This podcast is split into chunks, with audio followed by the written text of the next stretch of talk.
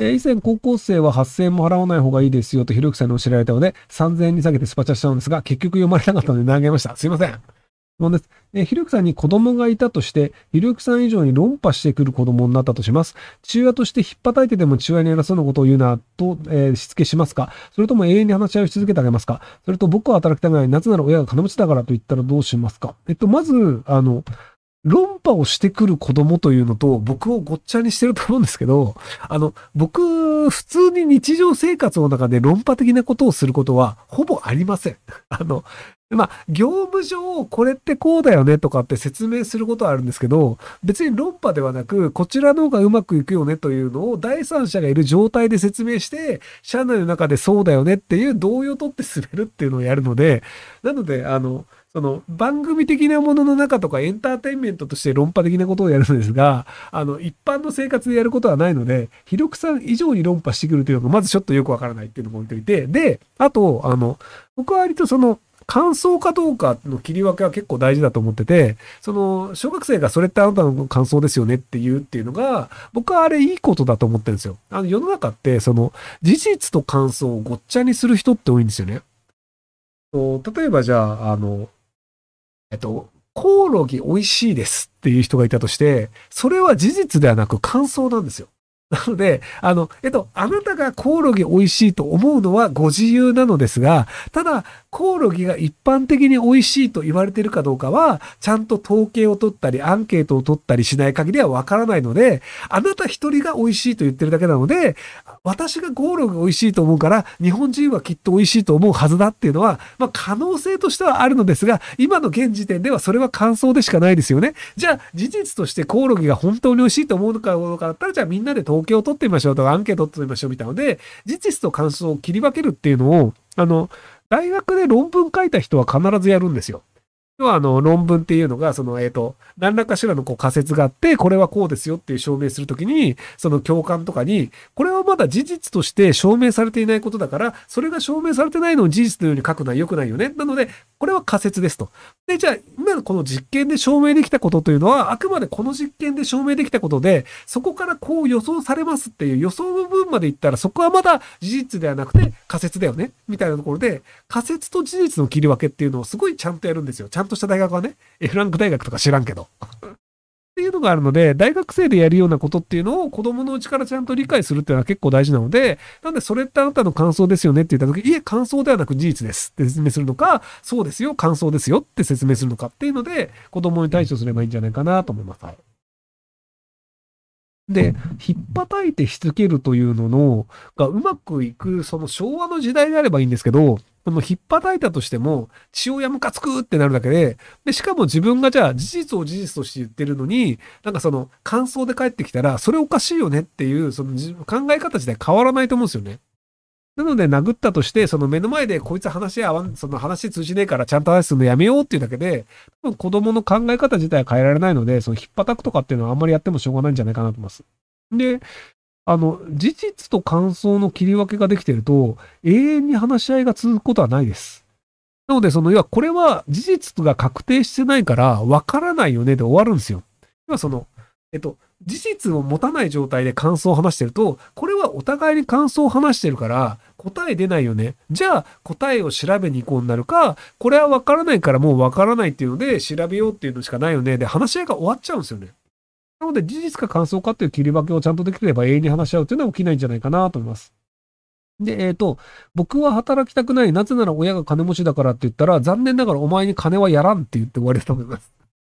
要は、あの、その、例えばじゃあ、そのす、例えば僕がじゃあすげえお金持ってますってなったら、財産をすべて、なんかあの、信託する形にして、お前には1円もやらないような契約にするから、残念ながらお前に金はないぞっていう感じで、別にあの、親が金を持ってるから、あなたに金があるわけではないっていう形にするんじゃないかなと思います。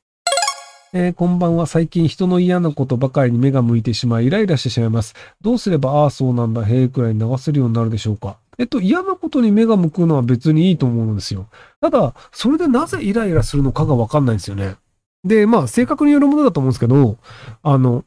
人の嫌な、まあ、例えば殺人事件とか離婚裁判とか、そういうのをバンバン見て、見慣れてしまうっていう手もありますね。そうするとまあ別にこんなことよくあるよねっていうので、あんまりいちいち気にならなくなるっていう。っていうパターンか、まあ、もしくは、まあ、あの、同じ、その、イライラをする必要ないので、嫌なことを見て、こういうの嫌だよねっていう愚痴をと言えるような友達だったりとか知り合いとかで酒飲みながら、いや、あいつムカつくよねとかっていうのを言い合えばいいんじゃないですかね。なので、そこのなんかあの、イライラしたものをストレスとして溜めてしまうっていうのがまずいので、なんでそれが友達との酒の魚になるんだったら別にいいんじゃないかなと思いますけども。えー、親が認知症になり銀行に認知症とばれたり亡くなったりすると貯金を下ろせなくなると知り2件解約し私の空いてる口座に送金しました。親のお金なので解雇関係をここから落とすことにしました。贈与税ってわかりますか ?1000 万ほどです。会計さんに聞いたところ私が接したいいただいていること、同居ということで大丈夫でしょうと思って、収録さんどう思いますか？別に大丈夫じゃないですか別にあの贈与じゃなくて実態としてその母親の介護のために使ってるだけで口座を移しただけですっていうのであれば別になんかそれで儲けて何かその要はえっ、と早めにお母さん、お父さんが死にそうなので自分の口座に移したというのがバレると、あの、相続税をちょろまかそうとしてんじゃないのってなると思うんですけど、別にあの、普通にその、なんか介護の施設に入れますとかであれば、じゃあ相続税ちょろまかさずじゃないよねってことになるので、ただ明日いきなり親御さんが亡くなった場合に、お前相続税ちょろまかしなんじゃないのって言われる場合があるので、その場合はあの、たまたまですっていうのをちゃんと言って、で、相続税払うっていうのをやった方がいいと思います。えー、ゲーム大好きな息子高2が寝ずにゲームをしすぎて塾に間に合わなかったりテストを寝坊したりします。関係ないですが、私の兄もゲーマーで43歳、小同時精神もさなく自己管理もできない。息子もゲームで人生つまんないか心配です。どうすれば自己管理できるようになりますか？えっと、ゲームの重要性を説明させてみてください。あの、やってるゲームがガチでリーグオブレジェンドとかで、で、その訓練をしといて、で、実際その自分が所属しているチームが、その高校の中でもそれなりにレベルが高くて、あの、なんかリーグオブレジェンド高校生大会とかで上位に行けますみたいなところであれば、僕は塾なんかよりそっちの方がいいんじゃねっていうふうに思ってしまったりします。で、ただ、あの、兄ゲーマー43歳子同時っていう時点で、あの、単にゲームが好きなだけで、あの、自分の欲望がコントロールできないというパターンだとすると、やってもしょうがないですよね。要はその、えっ、ー、と、その、そのゲームをやることで自分の人生がプラスになるんだという説明がちゃんとできてればいいと思うんですよ。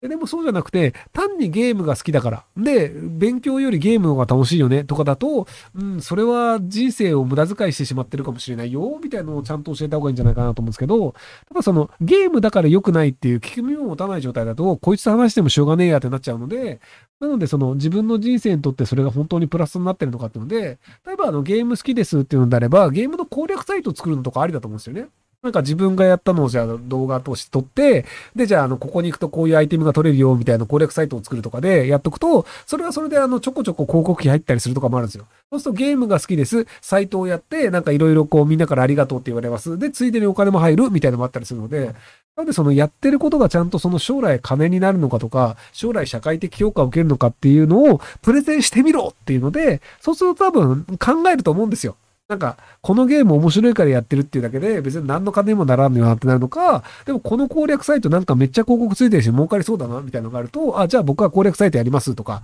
あと YouTuber になりますとか、多分なんか、何らかしらこう、理由を作ってくると思うので、それを聞いてあげるといいんじゃないかなと思います。